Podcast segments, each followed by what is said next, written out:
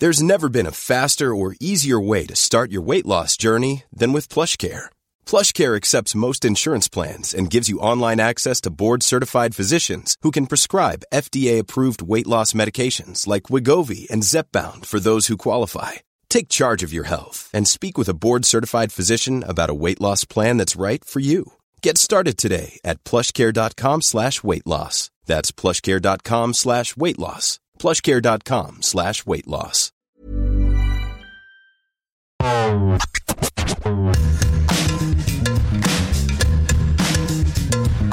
Salut à toutes et à tous, je suis Arthur Merle, journaliste à Eurosport. Et je suis Glenn Cellier, journaliste aussi chez Eurosport.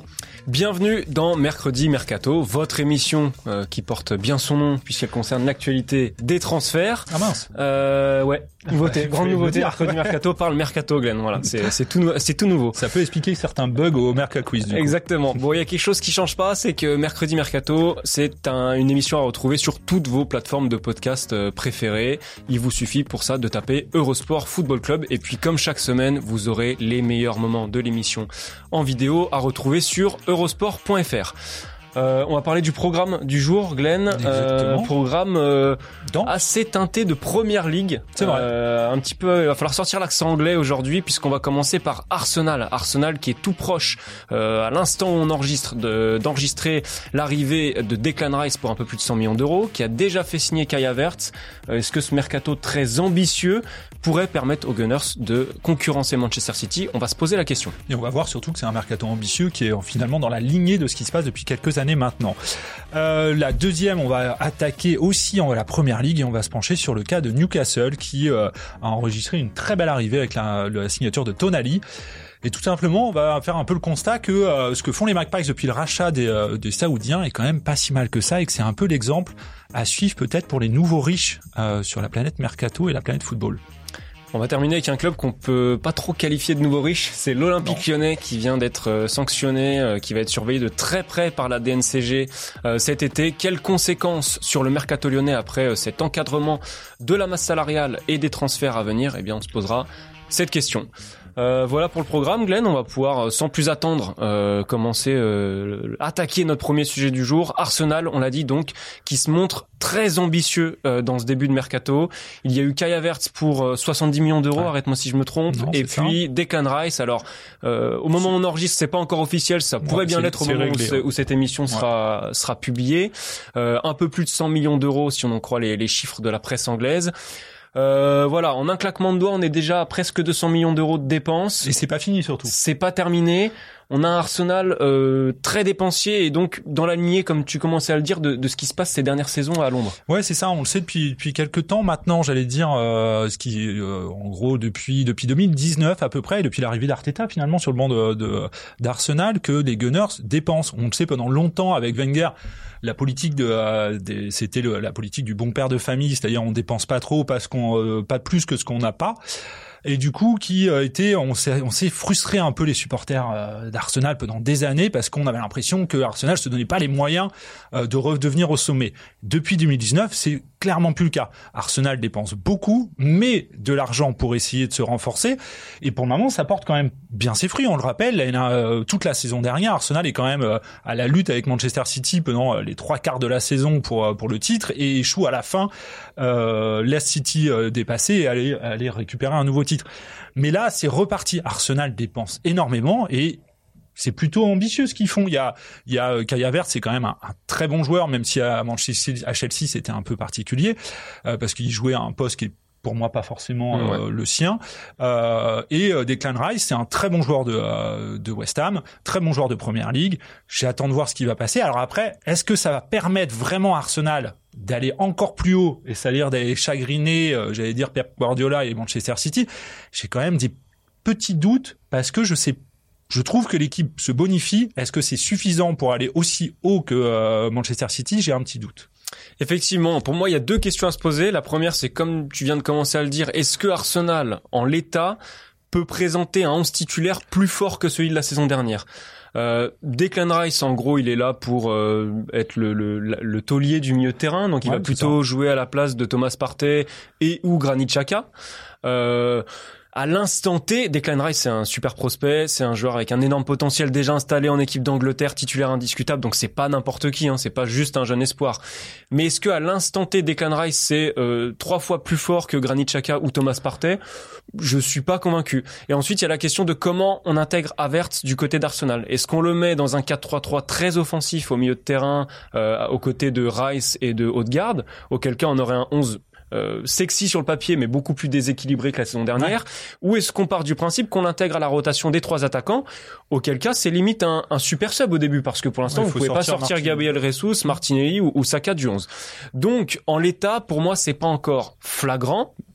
Euh, que ces deux joueurs-là permettent au 11 d'Arsenal d'être euh, enfin très clairement plus fort que la saison dernière.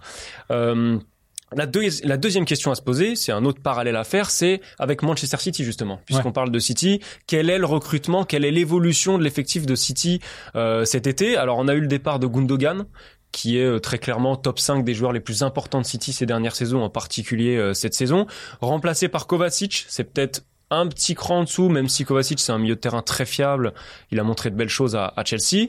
Euh, et surtout, il y a les interrogations Bernardo Silva, Riyad Mahrez, comment ces joueurs vont être remplacés? On sent qu'on est dans un, un, été assez charnière parce qu'il y a ce magnifique triplé qui vient d'être euh, fait. Comment Guardiola, comment la direction des Citizens vont, vont gérer ce qui ressemble quand même à un tournant. Et eh ben ça va être intéressant de suivre ça. Euh, et donc c'est peut-être là euh, qu'il peut y avoir un espoir du côté d'Arsenal. Ouais, c'est ce que tu dis. C'est peut-être le, c'est peut-être ce qui se passe à Manchester City qui fait, qui fait dire en tout cas qu'il y a peut-être une chance de voir Arsenal aller un petit peu plus haut l'année prochaine. Et ce que j'aime, c'est que, euh, enfin ce que j'aime de la part des, des Gunners, c'est qu'ils se donnent clairement les moyens, en tout cas, de continuer de progresser. Ils ont vu euh, des failles, on l'a vu, il manquait, euh, il manquait certaines choses pour aller encore plus loin, notamment de la densité peut-être euh, dans l'effectif pour pour aller chercher vraiment ce titre, aller chercher vraiment City. Ce qui me dérange peut-être un peu, c'est que pour le moment, je trouve que ça manque un peu. ce qu'il avait manqué en tout cas l'année dernière, c'était vraiment de l'expérience dans, dans le sprint final par rapport à, à Guardiola et, et Manchester City.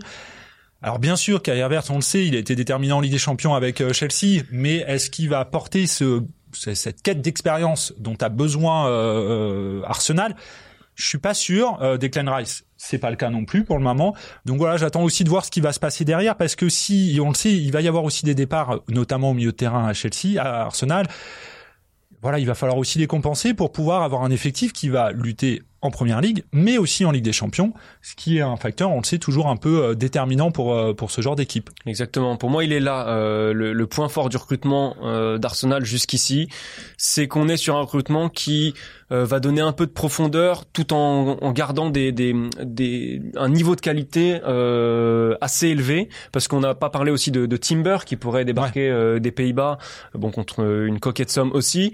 Arsenal, c'est une équipe qui est en train de se construire pour le long terme, euh, c'est-à-dire à, l'échelle d'une saison d'abord pour pouvoir lutter sur tous les tableaux, mais aussi euh, voilà si si Arteta arrive à faire euh, progresser Rice comme il le souhaite, à faire progresser Havertz comme il le souhaite, Arsenal dans les deux trois saisons à venir pourrait être peut-être encore plus franchement un prétendant au titre.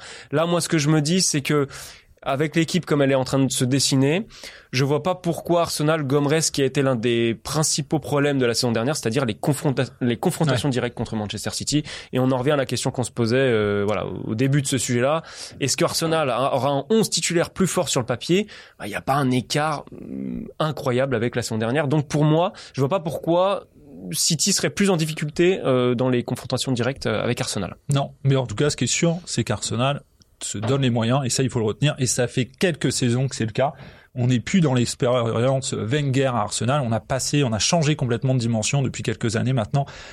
Euh, du côté de, euh, j'allais dire de l'Emirates, mais oui, de l'Emirates. Ouais, on n'est plus à Highbury. plus à Highbury. Même si j'étais parti très nostalgique ah, aussi, mais j'aimais bien Highbury. On est bien l'Emirates. Alors, on va, on va changer, j'allais dire, de, de championnat, mais non, on reste en première ligue et on, on, on va s'attaquer à Newcastle. Alors, tout simplement, parce que nous, Newcastle a attrapé fort euh, ces derniers jours sur le marché des transferts en s'offrant Sandro Tonali de l'AC Milan contre euh, la coquette somme de 60 euh, millions d'euros. Et on a quand même l'impression, Arthur, tu vas me confirmer ça, que ça travaille très bien euh, du côté des Magpies depuis quelques temps maintenant et depuis le rachat, on vous le rappelle, euh, par l'Arabie Saoudite et euh, par le fonds d'investissement saoudien en octobre 2021. Donc il n'y a pas si longtemps que ça, mais depuis, franchement, c'est pas loin du sans faute. Ouais, clairement, on est on est vraiment pas loin du sans faute sur le marché des transferts. Tu l'as dit, octobre 2021, le rachat. Euh, depuis, c'est à peu près 350 millions d'euros de dépenses, donc c'est pas rien. Ils ont mis ils ont mis l'argent. On a l'impression que Newcastle dé, dépense pas grand chose, mais si, ça dépense fort, mais ça dépense très très bien. Euh, sur, on va pas vous lister toutes les recrues. On vous a fait un visuel quand même, mais on va pas vous toutes les lister euh, à l'oral. Mais il y a très très peu de d'erreurs de casting. On pourrait mettre Chris Wood peut-être qui a été recruté pour 30 millions d'euros qui met euh, qui est déjà reparti et qui met je crois seulement 5 buts sur son passage à Newcastle, c'est pas vraiment ce qui était attendu de, de ce joueur-là. On peut euh, voilà, il y a toujours des, des choses à redire euh, peut-être sur un latéral dont j'ai oublié le nom, Matt Target qui n'a pas non plus pas la bonne target. exactement voilà. Quand on quand on fait une émission avec un bilingue, on s'expose à des jeux de mots même en franco-anglais, c'est magnifique. donc pas pas totalement ce qui était espéré de la part de Target, mais par contre on est sur le reste sur euh, du très solide. Euh, on va rappeler une chose, c'est que Newcastle termine meilleure défense ex du championnat la saison dernière. Et parmi les recrues depuis l'arrivée des, des, fonds saoudiens, il y a Nick Pope, le gardien, Dan Burn, titulaire en défense qui rate quasi pas un match, Sven Botman, titulaire en défense qui rate quasi pas un match, et Kerian Trippier, qui lui aussi joue euh, tout le temps, euh, qui a accumulé 10 passes décisives la saison dernière, euh, toutes compétitions confondues. Donc on est sur une base extrêmement solide. Devant, il y a Guy qui avait été recruté dès le premier hiver, qui est exceptionnel depuis son arrivée à, à Newcastle. Ils ont mis du temps pour l'intégrer Oui, ils l'ont pas intégré trop vite. Exactement, c'est tout est fait de manière intelligente. On a recruté des joueurs qui pouvaient vite s'intégrer parce que beaucoup connaissaient déjà la première ligue. Aucun nom clinquant. Donc tout est tout est bien réalisé du côté Newcastle. Ouais, ce que j'aime bien, c'est qu'en fait, on l'avait annoncé, on le sait quand ils ont été rachetés par le fonds saoudien, c'était le club le plus riche potentiellement du monde, tout simplement. Et du coup, ça faisait spéculer beaucoup de gens là-dessus, notamment sur euh, bah, la capacité euh, de Newcastle à euh, casser le marché euh, des transferts. On a annoncé soi-disant des énormes, des énormes dépenses. On parlait à l'époque de Neymar, on parlait de Cristiano Ronaldo, on a parlé un peu de tout et n'importe quoi du côté de Newcastle. Et au final, non, c'est pas le cas. Il n'y a pas eu de dépenses inconsidérées. Il n'y a pas eu de dépenses, c'est simple. Il n'y a jamais eu un achat pour le moment au-dessus de 70 millions d'euros. ce qui vous dit un peu, on le sait, la tendance maintenant, on voit, il y a beaucoup de clubs qui dépassent les 100 millions. C'est pas le cas avec Newcastle. Ils dépensent bien, ils arrivent à bien cibler à la fois leurs joueurs et leurs besoins. Je trouve que tout est bien, vraiment, c'est malin, tout est, euh, est, bien fait. Moi, j'aime beaucoup comment ça travaille. Il l'avait annoncé dès le début parce que euh, j'ai un trou de mémoire, mais mais la la patronne, j'allais dire, des Mike Pice avait dit dès le début qu'il fallait avoir euh, de la patience, que c'était qu'ils voulaient aussi monter leur projet tranquillement, ne pas faire n'importe quoi. Et on voit qu'au final, elle est passée des paroles aux actes. Ce qui se passe depuis quelques années, c'est très très bien pensé. C'est vraiment, euh, je trouve, le, euh, le nouveau riche qui sait ce qu'il fait et qui sait où il va. Et pourtant, c'est quand même dans le championnat le plus dense au monde, euh, donc c'est pas forcément évident de se faire sa place. Et justement, ils ont réussi à aller attraper des bons joueurs de première ligue. Ils font confiance à un coach qui connaît la première ligue depuis le début, qui est, assez jeune, et il lui, euh, il y a eu pourtant des périodes un peu compliquées parce qu'il y a un moment, ils étaient pas loin de la relégation lors de la première vraie année avec avec les Saoudiens à la tête ils se sont, ils ont pas paniqué. Ils ont mis en place leur projet. Ils vont, ils, voient à peu près où ils vont aller. Tout ça est vraiment très très bien pensé. Juste pour euh, pour info, c'est quand même ils retrouvent la Ligue des Champions l'année prochaine, première fois depuis 2002 si je me dis pas de bêtises.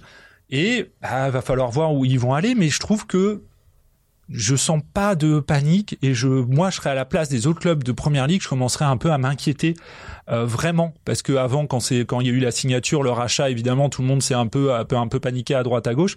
Mais là moi c'est plus ce qui se passe depuis le rachat qui m'inquiéterait pour les autres clubs de première ligue parce que je pense qu'il y a une vraie gestion intelligente je le répète à Newcastle et que ça me donne presque envie de voir ce que ça va donner euh, pour la suite. Bah même en termes d'attractivité, aujourd'hui, qu'est-ce qui nous dit que Newcastle est moins attractif pour un joueur que Tottenham par exemple? Alors on a eu l'exemple James Madison euh, qui pour le coup, je crois était ciblé par les deux joueurs et plutôt parti du côté de Tottenham, on n'a pas tous les dessous du, du dossier, mais je pense qu'à l'avenir quand un joueur, en tout cas à court terme, aura le choix entre Tottenham et Newcastle, à l'instant T, euh, moi je suis joueur, alors hors cadre de vie ou pour le coup Londres, c'est quand même très sympa, je vais plutôt à Newcastle Newcastle.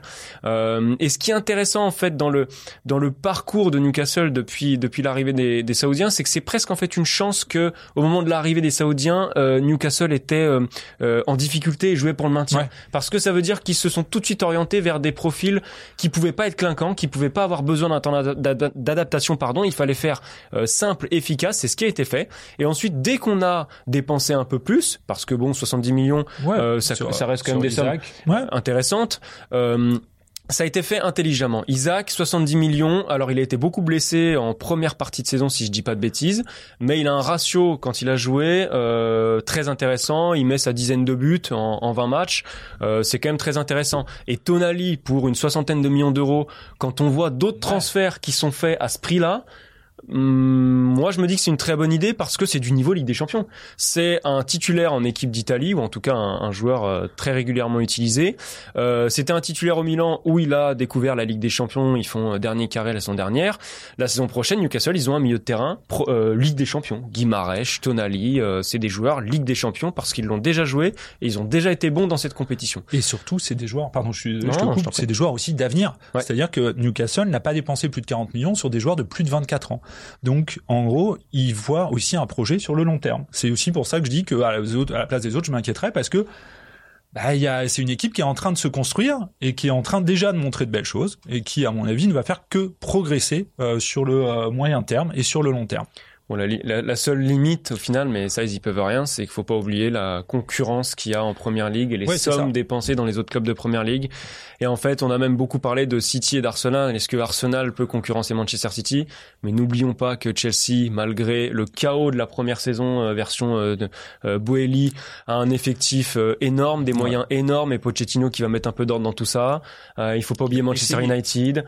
Il y a la concurrence. Donc c'est ce qu'on disait tout à l'heure. C'est un championnat qui est très et en effet, il faut réussir à se faire sa place. Après, il termine quand même quatrième l'année dernière. Très costaud. ouais, c'est déjà très très fort. Euh, je pensais pas, honnêtement, au début de la saison dernière, qu'ils allaient euh, réussir à attraper un strapontin pour la Ligue des Champions. C'est ce que tu dis, étant donné ce championnat hyper dense. Donc, c'est déjà une belle première étape de franchie. C'est clair. Cercle vertueux euh, tout de suite lancé. Oui, en parlant de cercle vertueux, on va peut-être aller on va peut-être le casser le cercle vertueux là. on va se pencher sur le cas de euh, Lyon euh, et notamment après la décision de la DNCG. On le rappelle, euh, hier mardi, la DNCG a décidé d'encadrer la masse salariale et les indemnités de transfert de l'Olympique Lyonnais, ce qui va réduire évidemment la marge de manœuvre de l'OL sur le marché des transferts. Alors on le répète, ça veut pas dire qu'ils vont pas avoir le droit de recruter euh, Lyon, c'est juste qu'ils vont devoir euh, montrer à chaque fois qu'ils ont les moyens de, de faire ce recrutement ou peut-être justement en, en devant vendre euh, pour pouvoir se permettre d'acheter certains joueurs.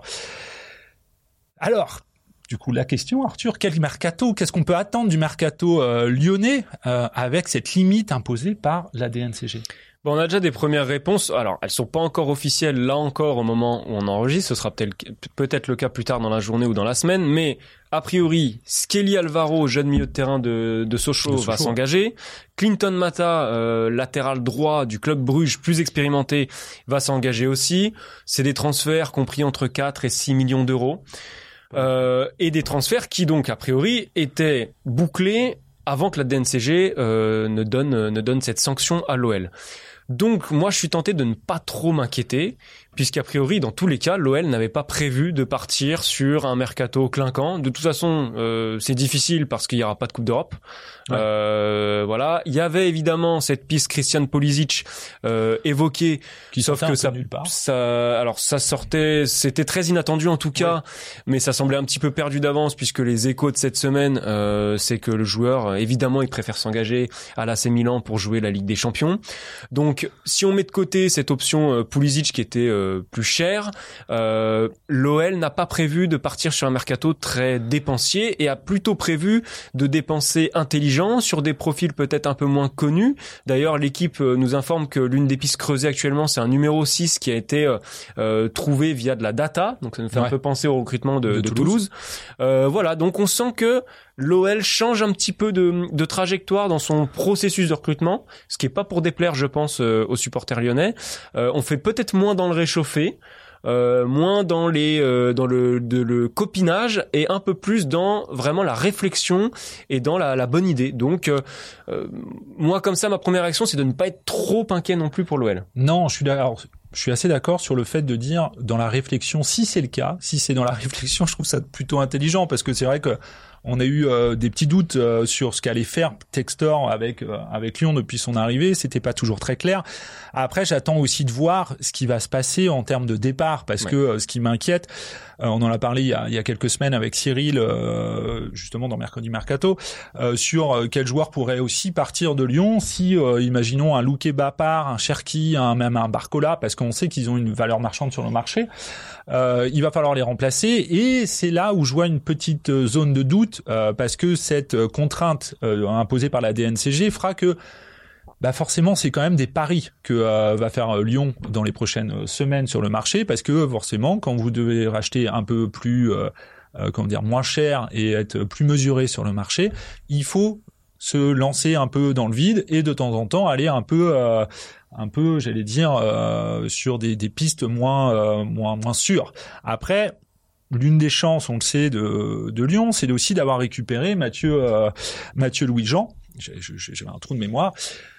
Voilà, qui a aussi connu euh, ça à Marseille. Ouais. Euh, on se rappelle, en 2021, Marseille avait été réduit, avait aussi eu les mêmes contraintes sur par la DNCG. Il était là-bas à l'époque, c'est le responsable du recrutement de Lyon. Voilà, donc il sait aussi comment ça fonctionne. Il y avait eu des très bons recrutements à Marseille cet été-là. Donc c'est pas mal. Après, voilà, est-ce que ça va permettre à Lyon d'assumer les ambitions annoncées par Textor il y a quelques semaines encore, c'est-à-dire de retrouver la Ligue des Champions l'année prochaine? Est-ce que ça va permettre à Blanc de garder cette la dynamique d'équipe, j'allais dire, qu'il a construit? J'attends de voir. Je suis un peu. Euh, pour moi, c'est un petit nuage en plus, enfin un gros nuage en plus dans le ciel lyonnais euh, que je trouvais déjà pas forcément très clair. Oui, effectivement, c'est pas euh, cette, cette situation n'est pas l'idéal pour relancer euh, un cercle plus vertueux. Il y a beaucoup de zones d'ombre et euh, cette sanction de la DNCG, elle va pas, elle n'est pas pour clarifier un petit peu le, le, comme tu le disais, les nuages qui entouraient l'aspect financier de l'arrivée de John Textor. Il y a pas mal de, de, questions qui se posent encore. Il y a la question, alors on va pas rentrer trop dans les détails, mais il y a encore cette OPA qui doit être réalisée parce qu'il y a encore des actions qui doivent être rachetées. Je, je suis pas un spécialiste mais euh, voilà ce qu'on ce qu'on lisait ces derniers jours quand même. Euh, donc il y a globalement quand même encore une zone d'ombre. Peut-être que John Textor doit aussi apprendre à se familiariser avec euh, le foot français, les instances du foot français.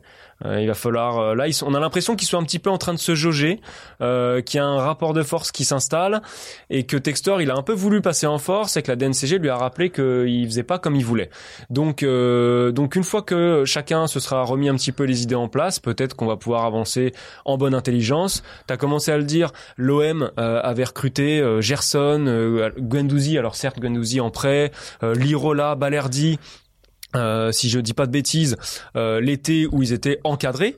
Et le mot encadré, il est important. Il n'y a pas de, la DNCG ne va pas être là pour bloquer l'OL sur le marché des transferts, mais pour vérifier que en face des achats, il y aura des ventes et donc des ventes avant les achats et que euh, entre la masse salariale des joueurs qui vont partir et la masse salariale des joueurs qui vont arriver, ben on sera plutôt dans le vert. Et là-dessus, je me fais pas trop de problèmes pour l'OL parce que sur les joueurs déjà partis entre Moussa Dembélé, Oussem Aouar, Jérôme Boateng en fin de contrat, on apprend aussi via l'équipe que euh, Thiago Mendes est tout, tout proche pardon de, de, rejoindre le Qatar.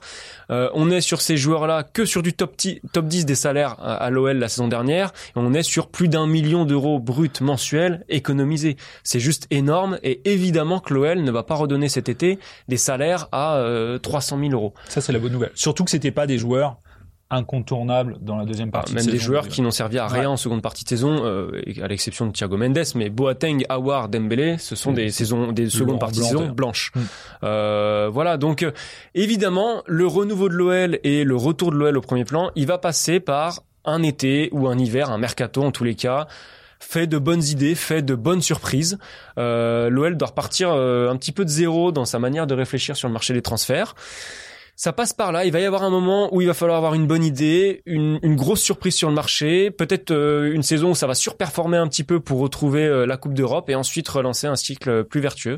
Mais ça passe par là et donc pour en revenir à ce que je disais au début, pour moi par rapport au plan qui était celui de l'OL sur cet été, il n'y a pas d'immense changement. peut-être juste pas de gros coups euh, un peu plus clinquants. Quoi. Et la bonne nouvelle peut-être, c'est que comme il n'y a pas de Coupe d'Europe, bah, jouer la Ligue 1 finalement avec cet effectif me paraît pas non plus euh, Évidemment, impossible oui. et qu'il y a et le Lyon Parce a que effectivement, on n'a pas évoqué euh, l'effectif qui est là en place. On parlait la saison dernière d'un effectif qui était euh, trop dense en fait. Ouais. Euh, Il y a eu des prêts à tout va.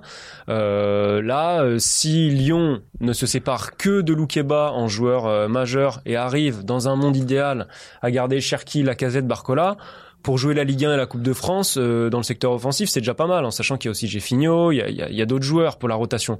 Euh, voilà. Après, ce qui va être important aussi, c'est la suite des ventes, parce qu'il y a encore Ouais, pas mal ça. de joueurs à refourguer du côté de l'OL qui sont indésirables. Je pense à Kadewere, je pense à Romain Fèvre, je Toko. pense à Ren Adelaide, à Toko Ekambi. Ouais. Autant de salaires euh, assez importants. Donc euh, l'enjeu, il est d'abord là, c'est de continuer à dégraisser, finaliser ces, ces deux noms dont on a parlé au début, et puis ensuite, euh, voilà. Je pense que la DNCG va apporter plus de précision à John Textor sur ce qu'elle attend de lui. On en saura plus dans les prochains jours. Euh, mais voilà, l'OL, l'OL a du boulot, Ouais, c'est ça. En parlant de boulot, on va en avoir nous là maintenant Ouais. avec du boulot et le du plaisir. Quiz. Ah oui, bah, fameux- plaisir, je sais pas si Quiz parce que- un, plaisir, plaisir. Euh, c'est Ça dépend des on semaines. prend du plaisir en se faisant un petit peu mal quand même. Voilà, c'est Ouais. un sentiment un petit peu ambigu. euh, J'avais même pas pensé de- d'en parler dans l'introduction, euh, mais effectivement, c'est l'heure du Merca Quiz et pour avec cela, notre cher. on Quentin Quentin Guichard. Guichard. évidemment. Quentin, bonjour. Salut messieurs, je suis ravi de vous retrouver. Salut Quentin. Arthur, ça fait euh, ça fait une bonne paye que Ouais. Ça fait très longtemps, mais alors sache une chose. On commence. Ouais. Euh, je vais raconter un petit peu ma vie. Vas-y, mais très on est là pour ça, on est clairement là pour ça. Je pense que les gens sont très contents de savoir que j'ai fait une crémaillère du côté de Dijon. Oh là là. C'est pas vrai. Pas propre impressionnant. euh, Oui, parce que je me suis dit, qu'est-ce que tu vas Non, faire non, à non. Dijon? J'ai voilà crémaillère d'un ami à Dijon. Il s'avère que euh, cet ami a un ami qui adore euh, non pas le Merca Quiz parce Ah. qu'il ne le connaît pas, cru, là. mais qui adore je- jouer à ce genre de jeu de devinette de joueurs. Et j'ai passé entre une heure et demie et deux heures à jouer avec ce monsieur-là qu'on m'avait présenté comme un roi. Ouais. Je l'ai battu à pas de couture. Aïe, Alors, aïe, juste- aïe, aïe, aïe. Ce que je veux préciser, c'est Ouais. que moi je suis un spécialiste quand on énonce juste les clubs à la suite. Ok, ce qui n'est Toi, pas en fait, le ce qui m'embrouille à chaque fois, c'est Eh oui, bah, c'est le les petits principe même. Eh bien sûr, Eh le oui, on principe. bloque sur les Donc, euh, Est-ce que l'appartement intervention hein, qui sert pas à grand chose, mais euh, Non, si, c'est que On a perdu la moitié des j'ai- auditeurs, j'ai Moi, j'ai bien. l'impression, est-ce que l'appartement est bien? L'appart est top. Il est quoi bien. Il est loi Carrez?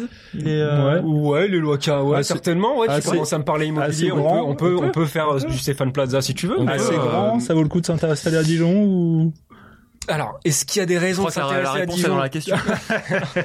euh, messieurs, le Merca Quiz, qu'est-ce que c'est Le rapidement, les règles? Euh, je vais, Parce qu'il y a des règles. eh oui, je vais dérouler la carrière d'un joueur et le premier de vous deux, voilà, tout simplement, qui découvre l'identité de ce joueur, remporte le match. Et avant cela, la règle Pereira Morin, la proposition d'un nom de joueur avant même le tout premier indice. Je vous écoute, messieurs. Euh, pardon, excuse-moi, je suis bloqué sur la mèche de Quentin, Oui. qui est assez impressionnante. Et du coup, j'allais proposer Yacine Brahimi. Euh, Ah. D'accord. Voilà. Ok. Alors, euh, qui n'est plus à Porto? Non, qui est en Arabie Saoudite, euh, si Lui aussi. Oui, D'accord. totalement. Bah écoute, on, on, On le salue, on, le- on le salue, mais c'est pas ça. Ou au Qatar, peut-être. Écoute, moi j'avais une petite pensée pour nos amis angevins. Et j'ai repensé à un certain joueur, D'accord. un certain Gilles Sounou, Oh qui a un parcours Ah je oui, qui pense pourrait être dans le Merca Ah oui, type de parcours Ah que tu adores. Totalement, Ouais, c'est vrai. plutôt Évidemment. bien pensé. Un beau bar- parcours de baroudeur, mais, Ouais. mais malheureusement, ce n'est pas, pas le, ce n'est pas la bonne réponse. Ah, c'était pas mal. Moi, je, je pense qu'on peut s'arrêter là. On peut s'arrêter là. On va commencer tout de suite. Ouais, c'est parti. Messieurs, c'est On parti. est parti. Je découvre le football à l'USA Clichy, puis au Racing Club de France, avant de démarrer ma formation à l'AS Monaco à compter de 2008. Je participe à mon premier match en Ligue 1 en septembre 2010 contre le Toulouse FC pour un match nul 0-0, avant de signer en 2011 mon premier contrat professionnel avec le club de la Principauté. En janvier 2012, je suis prêté au Van Olympic Club, évoluant en national, où je viens renforcer le milieu de terrain, notamment handicapé par la blessure de Mohamed Youssouf. J'inscris le premier but de ma carrière professionnelle en mars 2012 à Orléans pour un match nul, deux buts partout. À mon retour à Monaco, je suis écarté par Claudio Ranieri en début de préparation estivale. Je suis alors mis à l'essai par Fréjus Saint-Raphaël, évoluant au- aussi en national, et je participe à un match amical contre le Pontet pour une victoire 5-1 où j'inscris un doublé. Fin juillet 2012, je rejoins, je rejoins le club varois, entra- entraîné par Michel Estevan. Oula. En janvier 2014, je signe à Niort en Ligue 2. Ouais, super. Euh, Je ne joue mon premier match en Ligue 2 qu'en avril, en entrant en jeu à la 84e minute contre le Stade Brestois. Je dispute une quarantaine de matchs sous le maillot niortais. Je suis nommé Étoile d'Or France Football en Ligue 2 pour la saison 2014-2015, qui récompense le joueur ayant obtenu la meilleure note moyenne en match. Je devance alors Carlos Rincon de Troyes et Alexandre Bonnet du Havre. Merci. C'est important. Ouais. Non, on, bah, on c'est- sait oui, jamais. oui, on peut les saluer d'ailleurs. On les salue. En août 2015, je signe en faveur de l'AS Saint-Étienne. Je choisis d'arborer le numéro 25 sur mon maillot. En septembre 2015, je dispute mon premier match avec les Verts en étant titulaire contre le FC Nantes. Peu utilisé lors de ma première saison, j'enchaîne les titularisations à partir de l'été 2016. Je découvre, je découvre également la Coupe d'Europe en jouant 7 matchs de Ligue Europa. Je suis alors appelé par l'équipe nationale du Maroc, mais je décide de temporiser et de réserver ma réponse pour plus tard, Ok. tout simplement. Pourquoi pas? En juillet 2017, Ah je m'engage en faveur du LOSC. Chez les Dogs, je suis victime de nombreuses blessures qui gâchent ma saison. Grand fan de Marcelo Bielsa, entraîneur du club de août à novembre 2017, je me dis motivé à l'idée d'évoluer sous ses ordres. Titulaire lors de la première journée de championnat contre Nantes, je ne parviens pas à enchaîner puisque je sors rapidement blessé contre le Racing Club de Strasbourg lors de la journée suivante, victime d'une blessure au tendon. De retour deux semaines plus tard sur le terrain d'Angers, je participe au match nul contre le SCO, un but partout. Je suis de nouveau titulaire contre les Girondins de Bordeaux, mais rechute contre Guingamp dans la foulée. Je retrouve après- les fêtes de Noël un entraîneur que je connais bien puisque j'ai évolué sous ses ordres à Saint-Etienne, Christophe Galtier. Titulaire en 32e de finale de Coupe de France contre Le Mans, je suis contraint de quitter mes partenaires à la 71e minute. Touché à la cuisse, je suis indisponible pendant environ trois mois à cause d'une blessure plus grave que prévue. T'es pas spécialisé en infirmerie, euh, Ah, si, facile, je vais péter un câble. Je reviens dans le groupe contre mon ancien club, l'AS Monaco, en participant à la fin de la rencontre en remplaçant Adama Soumaoro.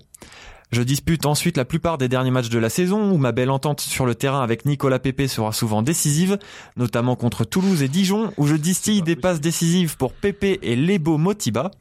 Mes performances permettront de maintien du club dans l'élite et seront saluées par Didier Deschamps qui avouera me superviser en vue de la Coupe du Monde en Russie. Oh, c'est un désastre. Ah, C'est pas, non, Non, Néanmoins, on va se faire insulter. On va Néanmoins- se faire insulter, je suis pas dedans du tout aujourd'hui. je ne suis pas retenu dans les 23.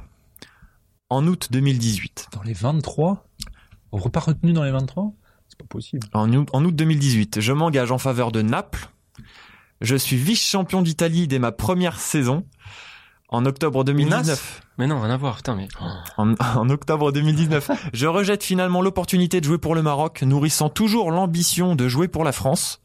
Je remporte la Coupe d'Italie en 2020. Après quatre saisons, dont un prêt de six mois à la Fiorentina en janvier 2021, je ne suis pas prolongé. Je quitte donc le club libre. En septembre 2022, je m'engage au MKE Ankara Gucci, où je joue notamment avec Enoch Kwateng. Je débute contre Sivaspor là, on en entrant en jeu à la place Environ une demi-heure de Auguste Celan pour une victoire 2-1. Attends. Messieurs, on est arrivé au bout Ouais, de la non, mais c'est lamentable.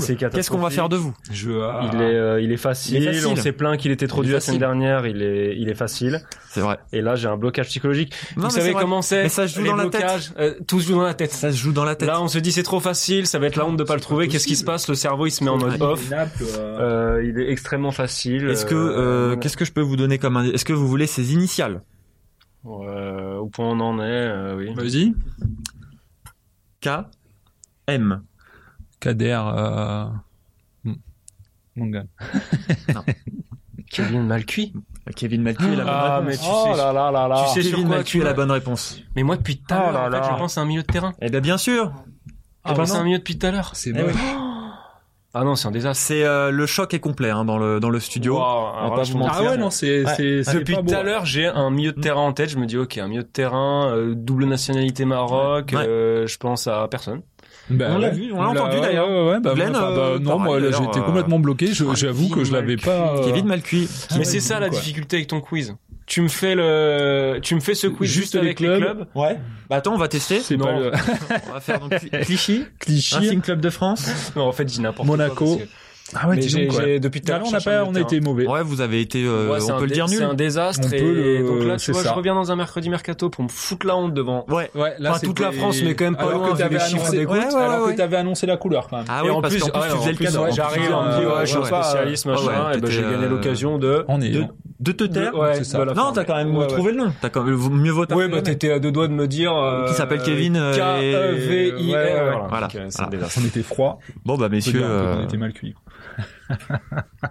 ok, on est sur une Pas blague, euh, mal. on est Non, sur non, une si, blague ça- culinaire. c'est- On parlait immobilier, on est sur du culinaire. Bon, on s'est peut-être trompé de chaîne. Ouais, peut-être, ouais, c'est pas plus mal.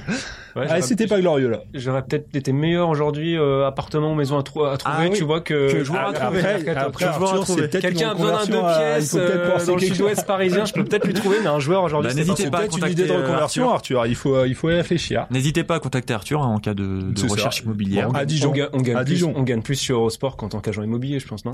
Ah, Vu les écoute, salaires. euh, dit- Après, je parle pour vous. J'ai l'impression que tu lances un pavé Ouais, dans la là, moi, je suis pigiste, vous savez. Ouais, on sait- non, non, je parle pour vous. euh, vos salaires dithyrambiques. euh, Eh ben écoute, c'était ta dernière pige avec nous, Arthur. On était ravis de, de t'accueillir pour, pour ta dernière.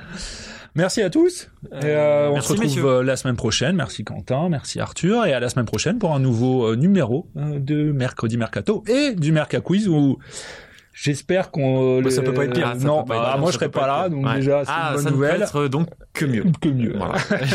Et je peux vous dire qu'on va en, en entendre parler pendant un Ah petit oui. moment de ce. Ah oui, celui-là, on est. celui-là, à mon avis, on est pas été attention aux oreilles. Ciao. Salut. Salut tout le monde.